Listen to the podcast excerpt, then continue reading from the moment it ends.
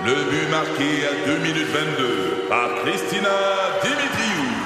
Avec l'aide de Sebastiano Brunet, Lucie Beaulieu, Tarek Malki, Jenny Agostino, Edith Chen, Emmanuel Jean-Pierre. Au hockey, comme en immobilier, pour réussir, ça prend toute une équipe. Et avec vos 5000 courtiers Remax, la force du réseau roule pour vous. Remax est heureuse de s'associer à Martin McGuire et Danny Dubé pour vous présenter le tout nouveau balado Bon Match. C'est 23. Voici la commission Normando-Ferrandaise. Alors, premier sujet pour les commissaires, Valérie Plante qui dit je serai candidate en 2025 pour un troisième mandat. Est-ce qu'elle a des chances, Luc? Oui, elle a des bonnes chances. Euh, et il faut dire merci à M. Charret, puis aussi à Nathalie Normando un peu, parce qu'elle faisait partie du gouvernement à l'époque. Euh, C'est grâce à c'est grâce à- au gouvernement Charret. Moi d'ailleurs, euh, euh, tout le temps j'ai ma petite chanson. Merci, M. Charret. parce que parce que Parce que quoi? mais avec les diffusions. Avec les diffusions, il a retiré 230 000 électeurs qui, étaient très, très, très pro-voiture, euh, très, très agressifs euh, sur euh, la, défenseur de, la, défense des automobilistes. T'enlèves 230 000 électeurs. Et- mais qu'est-ce que tu penses qu'il va se passer? Il va se passer que c'est les quartiers centraux ont une grosse chance de déterminer ce qui va se passer. Pas à 100% mais une grosse chance. Et à Tu Toronto... m'as toujours dit que le- le- l'arrondissement à surveiller. Et voilà, Côte-des-Neiges. Ouais. Je vais te le dire pourquoi. Je, je te fais ma petite démonstration. Donc, euh, l'affaire, c'est que à Toronto, quand ils ont fait la fusion, ils l'ont réussi. Toutes les, municipalités sont entrées et des municipalités périphériques. Et dans ces municipalités périphériques-là, ils ont toujours empêché Toronto de faire des actions très euh, très agressives contre la voiture. Euh, et ici, à Montréal, c'est pas le cas. Donc, t'enlèves 230 000 électeurs. Alors là, il te reste quoi? Il te reste que le total des quartiers centraux de la ligne orange plus Hochelaga Maisonneuve, c'est-à-dire euh, Rosemont, Plateau-Mont-Royal, Ville-Marie, Villeray, Hochelaga, ont des bonnes chances de faire basculer le vote à chaque élection. Mais c'est pas sûr à 100% Parce que si tu pour avoir un... OK, ces quartiers-là euh, effacent le vote de tous les quartiers périphériques. Euh, Anjou, Saint-Léonard, Pierrefonds, Saint-Laurent, Montréal-Nord, Île-Bizarre, Sainte-Geneviève, Quartier-Ville, Mercier, qui est inclus dans Hochelaga et Maisonneuve, puis Quartier-Ville, qui est inclus dans Dick. Tous ces quartiers-là se font effacer leur vote par les quartiers centraux. Il reste donc que le vote va être déterminé par d'autres quartiers. Là, ça peut pencher d'un bord ou de l'autre parce que c'est pas sûr. Il n'y a pas une, agressivité euh, pro-auto ou anti-auto. C'est un ensemble d'enjeux qui détermine le vote.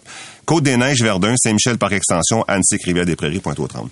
Alors, ce- ce- ces derniers quartiers que je viens de nommer, là, si la- le maire ou la mairesse est vraiment pas en, en odeur de sainteté, euh, Projet Montréal perd.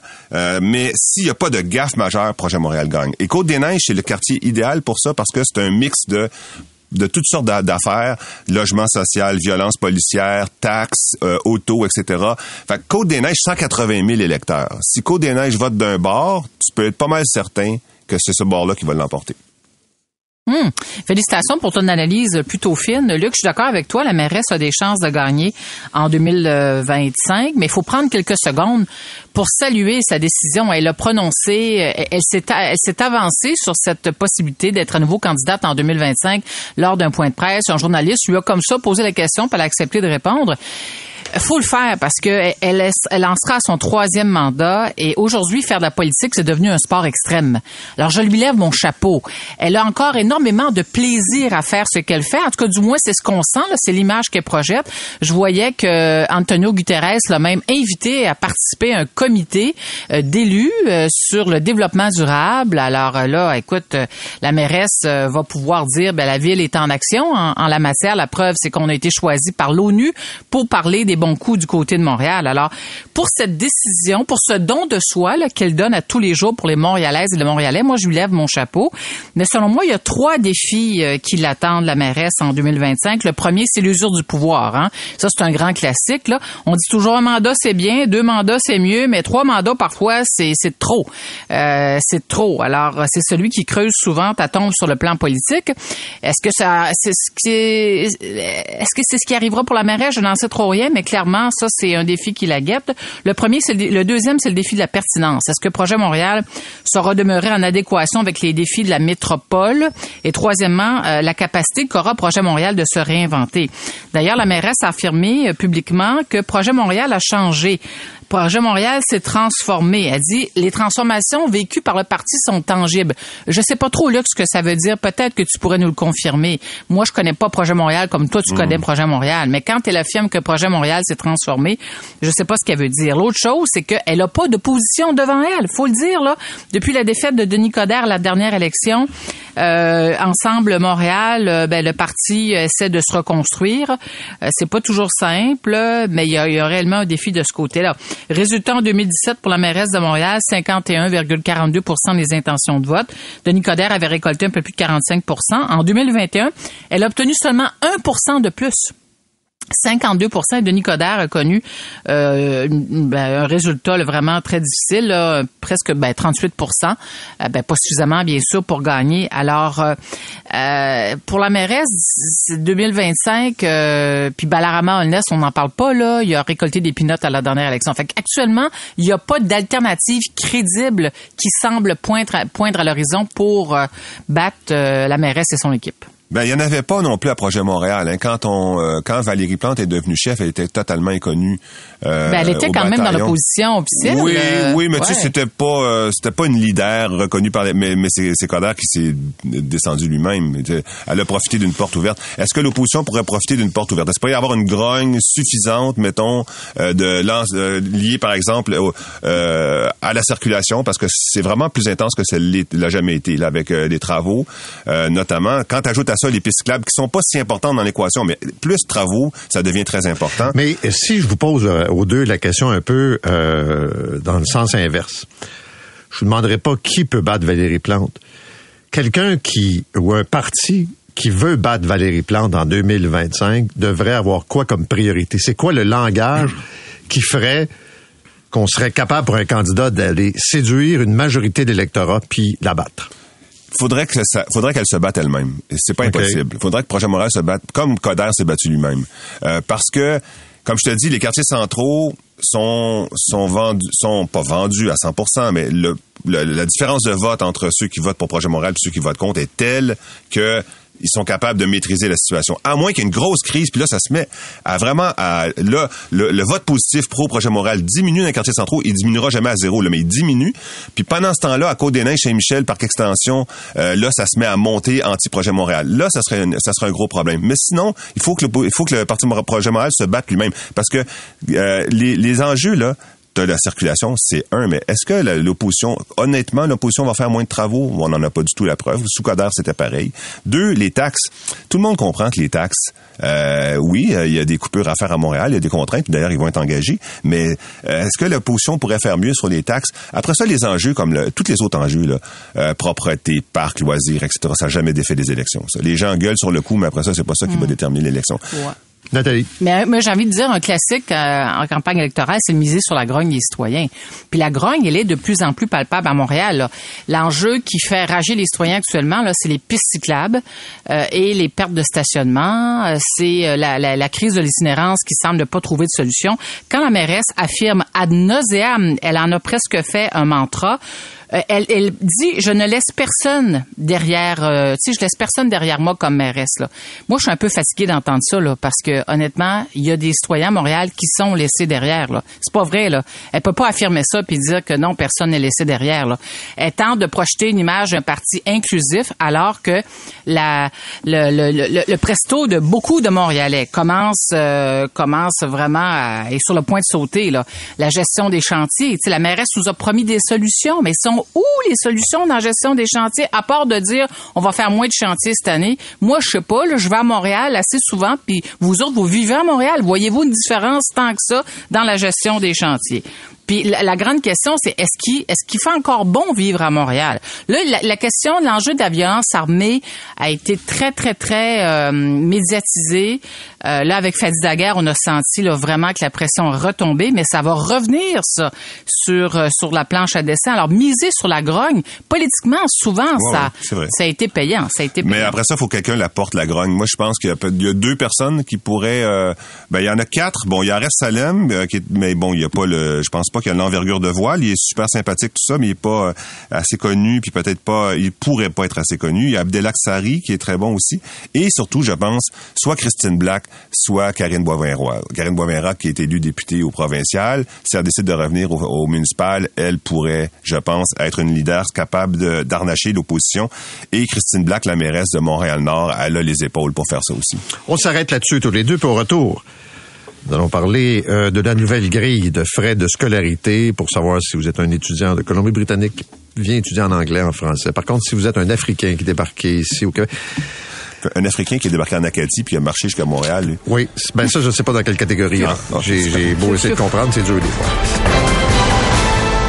Ici Patrick Marcelet. Dans la deuxième saison de mon balado Relève-toi, je reçois des personnalités d'ici qui ont su se relever après de difficiles épreuves. Écoutez dès maintenant l'épisode avec Marianne Saint-Gelais. J'étais pas fière de mes médailles. Je me disais, ils m'apportent absolument rien. J'ai pas plus de vie, j'ai pas plus d'amoureux, j'ai pas plus de famille, j'ai pas plus de scolarité, j'ai absolument rien. Relève-toi, disponible dans la section balado du site web de votre station Cogeco Média. Présenté par le regroupement des centres de prévention du suicide du Québec. Ensemble, tissons l'espoir. La commission Normando-Ferrandaise. Bon, on essaie depuis quelques jours de comprendre la future grille tarifaire pour les frais de scolarité euh, qui touchent les étudiants canadiens et étrangers qui euh, décident de, fréquenter, par exemple, euh, l'université McGill, Concordia, donc une université anglophone au Québec. Est-ce que c'est une bonne décision d'augmenter la facture? Nathalie. Ben, comme toi, Paul, j'essaie de comprendre les explications de la ministre là, qui sont euh, tout le contraire de la limpidité. Euh, je, je l'ai attentivement ton micro et bien honnêtement, là, je, je sais pas si la ministre sait où elle s'en va. Je vais tenter de, de vous partager moi ce que j'ai compris. Euh, euh, je pense qu'elle fait celle l'expression qui dit déshabiller Pierre pour habiller Paul. Euh, elle nous dit, le 7 juin dernier, tiens, petit recul, le 7 juin dernier, l'Université du Québec, le réseau des universités du Québec réclamait un financement de 100 millions de dollars, un financement supplémentaire de 100 millions de dollars par année. Et la ministre Pascal Derry a dit à ce moment-là, écoutez, je vais m'en occuper. Quatre mois plus tard, elle nous annonce quoi? Une révision de la hausse des frais de scolarité pour les nouveaux étudiants étrangers ou ceux provenant des autres provinces au pays. Et elle souhaite euh, aller chercher, aller récupérer une somme de 100 millions de dollars. Donc, clairement, elle souhaite, elle, elle te dit à ton micro, je veux créer un effet de levier. Je veux me créer un effet de levier pour aller chercher, pour redonner, en fait, euh, prendre aux universités anglophones pour redonner aux universités francophones. La question que je me suis posée, c'est, la ministre a-t-elle fait une étude d'impact euh, avant de prendre sa décision? Généralement, quand tu déposes un mémoire au Conseil des ministres pour ce type de décision, tu dois faire preuve, euh, faire la démonstration ou partager ce qu'on appelle une analyse d'impact. Une analyse d'impact qui fait état des résultats euh, qui t'ont euh, guidé dans ta prise de décision. Alors, ce serait intéressant, un, que la ministre rende publique cette étude d'impact, parce que j'ai l'impression, en l'écoutant, qui manque énormément de données. Lorsqu'elle dit, écoutez, on fait ça pour deux raisons. On, on met fait une politique qui est subventionnée à perte des étudiants qui ne restent pas ici. Puis deux, elle dit, on veut freiner le déclin du français. J'ai envie de dire à Madame la ministre, très respectueusement, comment peut-on freiner le déclin du français à propos d'étudiants qui ne restent pas ici? Un. Deuxièmement, est-ce que la ministre a euh, en main une, une étude faisant état de l'impact économique de la présence des étudiants étrangers en sol québécois?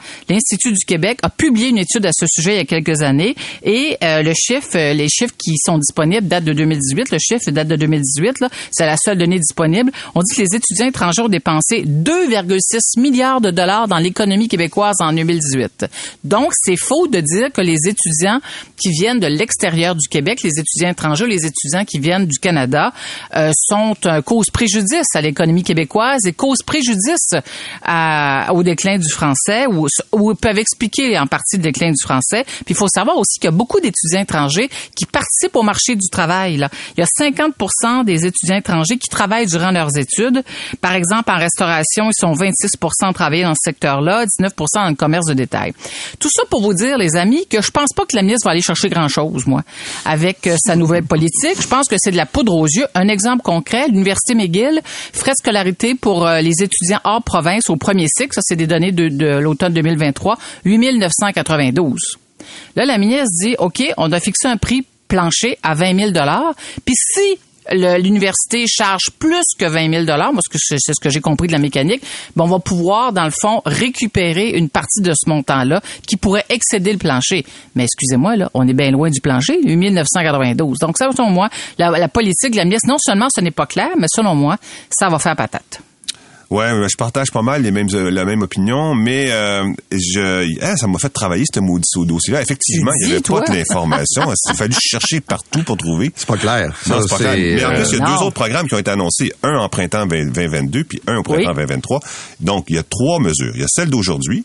Il y a celle qui dit que si tu fais tes études en français dans une université ou si tu as étudié trois ans dans, une, dans un, établissement secondaire ou post-secondaire, ton, ton accès au PEC, le programme d'expérience québécoise, est beaucoup plus rapide et en fait est automatique. Donc, tu vas être accepté immigrant, euh, citoyen canadien assez rapidement.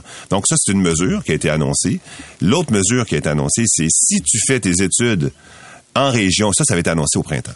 L'autre, printemps précédent, si tu fais tes études en région, euh, dans une université ou dans un établissement post-secondaire québécois, et même si tu es étranger euh, ou canadien, tu vas payer le même prix qu'un Québécois, c'est-à-dire beaucoup moins cher qu'actuellement. Euh, tu vas payer 2881 dollars à la place de près de 9000 dollars.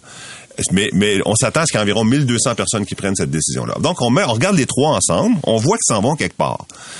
Euh, mais où? Parce que, ben, ben, c'est-à-dire, le programme d'aujourd'hui, il s'en va où? Bon, le programme d'aujourd'hui, on comprend, là, si, euh, c'est que tu as des gens qui vont à l'université, il y a 80% des gens qui vont à l'université, qui sont étrangers ou canadiens, qui ne s'installeront pas au Québec. Ça veut dire que nous autres, on paye un 10 000 La différence entre 8 891 puis 17 000 dollars pour chacune de ces personnes-là, pour qu'ils s'en viennent étudier ici puis qu'ils repartent après. Ben, c'est vrai qu'on veut pas ça. C'est vrai qu'on veut pas qu'ils paient. Ben, euh, on veut pas payer ça. Ça fait, ça fait du sens. Maintenant, est-ce que ça, c'est un programme de francisation? Ben non. Ça francise rien tout. Le gars, euh, il habitait à Sudbury, il s'en vient étudier à l'Université McGill, il s'en retourne à Sudbury. Et où la francisation? Là, je veux dire, il n'y en a pas. C'était ma pre- première question ce matin. Est-ce que c'est pour une raison de francisation ou d'argent? Ouais, l'argent, OK, l'argent, on payait quand même 10 000 pour ce gars-là. On n'a pas envie. Mais là, Nathalie, puis euh, Non, mais des études, il y a des Québécois qui vont, par exemple, je sais pas moi, faire Vancouver, un... mettons. Vancouver, puis en Europe, en médecine, va aller faire un follow. Un ouais, c'est ça.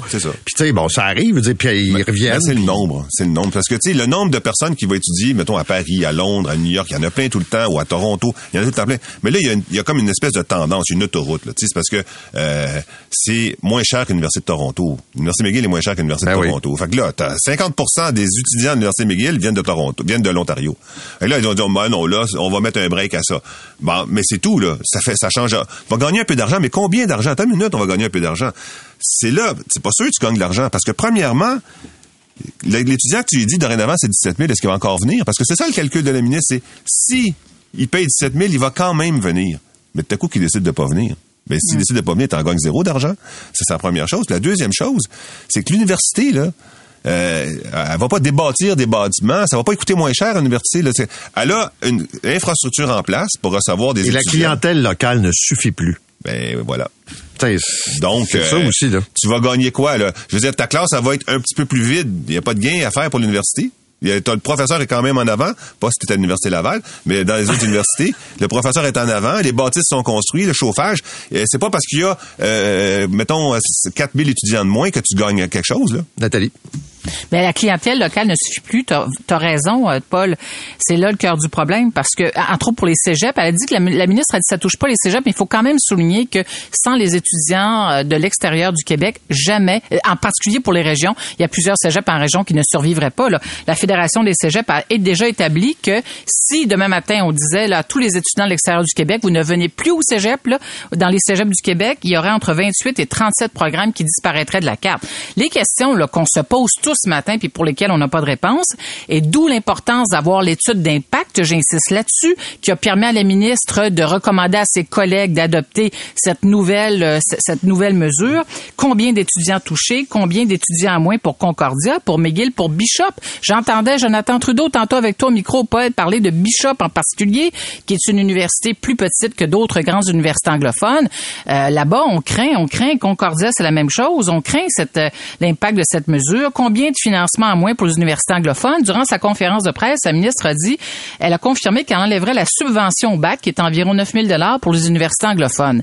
Donc, mais quel impact ça aura sur les universités anglophones? De toute évidence, entre vous et moi, là, la, la CAQ a beaucoup de difficultés avec les communautés anglophones. Là. On frappe sur les collèges anglophones, les cégeps euh, l'année passée. Là, on frappe sur les universités anglophones, comme si les universités anglophones, euh, c'était c'était une honte pour le Québec. Euh, Est-ce que le Québec est gagnant ou perdant avec cette mesure? Est-ce que la mesure est à pour le gouvernement? Il y a des millions de questions pour lesquelles on n'a pas de réponse. Et quel beau dossier pour l'opposition, euh, pour Marois Risky en particulier, qui critique... euh, Elle nous envoie régulièrement des tableaux comparatifs. Voilà, Oui, exactement. oui, oui, oui, oui. mais c'est bien. Puis j'ai Ben, aussi... bien. ce- Oui, c'est très bien parce que... euh, excusez-moi, mais un petit mot là pour les euh, étudiants étrangers là, euh, internationaux. Là, là, là, j'ai pas, j'ai pas compris. Mais si j'ai compris, ça va mal en maudit. Ils payaient jusqu'à 28 000 Dorénavant, ça va être fixé à 20 000 Là, c'est une perte nette pour les universités. Je- ce bout-là, j'ai pas compris. Ben, Ouais, mais c'est- oui, c'est moi c'est ce que j'ai compris, Paul. Moi aussi, mais c'est que, Oui. euh, autrement dit, là, un dans l'autre, il n'y a rien qui se passe. Non, mais attendez, C'est ça, mais les, les- non, mais attendez, là, c'est important là, que tu dis le 28 000 dollars, mettons là, mais c'est pour quel programme ça? Parce que De c'est- base, ça, c'est travail social. Parce Ouais. que commerce, 68 000. Puis médecine aussi, 63 000. Fait que... Non, non, non, euh, attends une minute, là, tu parles de tout un, tu parles pas d'une session, on s'entend, là, tu parles de toute, pour toute la scolarité, là. non, parce une, que moi, non, une seule année complète, 30 crédits. OK, pour les frais de scolarité de 28 000 dollars 28 par 000, ça c'est exemple. pour euh, 28 000 ça c'est pour un étudiant international qui étudie à McGill en travail social. OK, 68 000 s'il vient faire un MBA. Puis médecine, 63 000. ouais. Bon, on va voir ce que ça Là, va si donner si tu ramènes à 20 000 euh, ouais. Non, non, mais c'est ça. bon elle a fixe un plancher. Puis moi, ce que je comprends, c'est qu'elle va, elle va aller, elle va aller chercher la différence. Mais là, honnêtement, il y a la mécanique, quelle mécanique elle va mettre en place. euh, honnêtement, c'est C'est pour dans un an. Ben, Bon, c'est, ben, ils ont le c'est- temps de Paul, c'est, quoi l'image des 12 travaux d'Astérix, la tour de Babel, je ne sais oui, pas, je ne on- sais le pas, mais... formulaire, euh, comment t'appelles ça? Oui. Richard, déjà, le formulaire. euh, Oui, c'est ça, oui, tout à fait. Non, mais c'est c'est ça que ça donne comme impression. C'est la ministre, mais il m'a énormément de cœur à expliquer ce Oui, qu'elle veut Mais, mais là, faire. c'est c'est là qu'il faut que tu sortes Mais- la chanson de Michel Fugain. Je ne sais pas, je ne sais plus, je suis perdu. Oui. Laissez passer à 38. Vous avez le formulaire bleu? Le formulaire bleu Non? Alors comment voulez-vous obtenir Vous êtes de quel pays? 38 Vous voulez fréquenter quelle université? Anglophone, francophone, quel programme? Vous êtes ici pour combien de temps? Allez-vous retourner chez vous? Ce sont des questions fondamentales avant de savoir combien ça va vous coûter. Exactement. Nous sommes épuisés. C'est 23.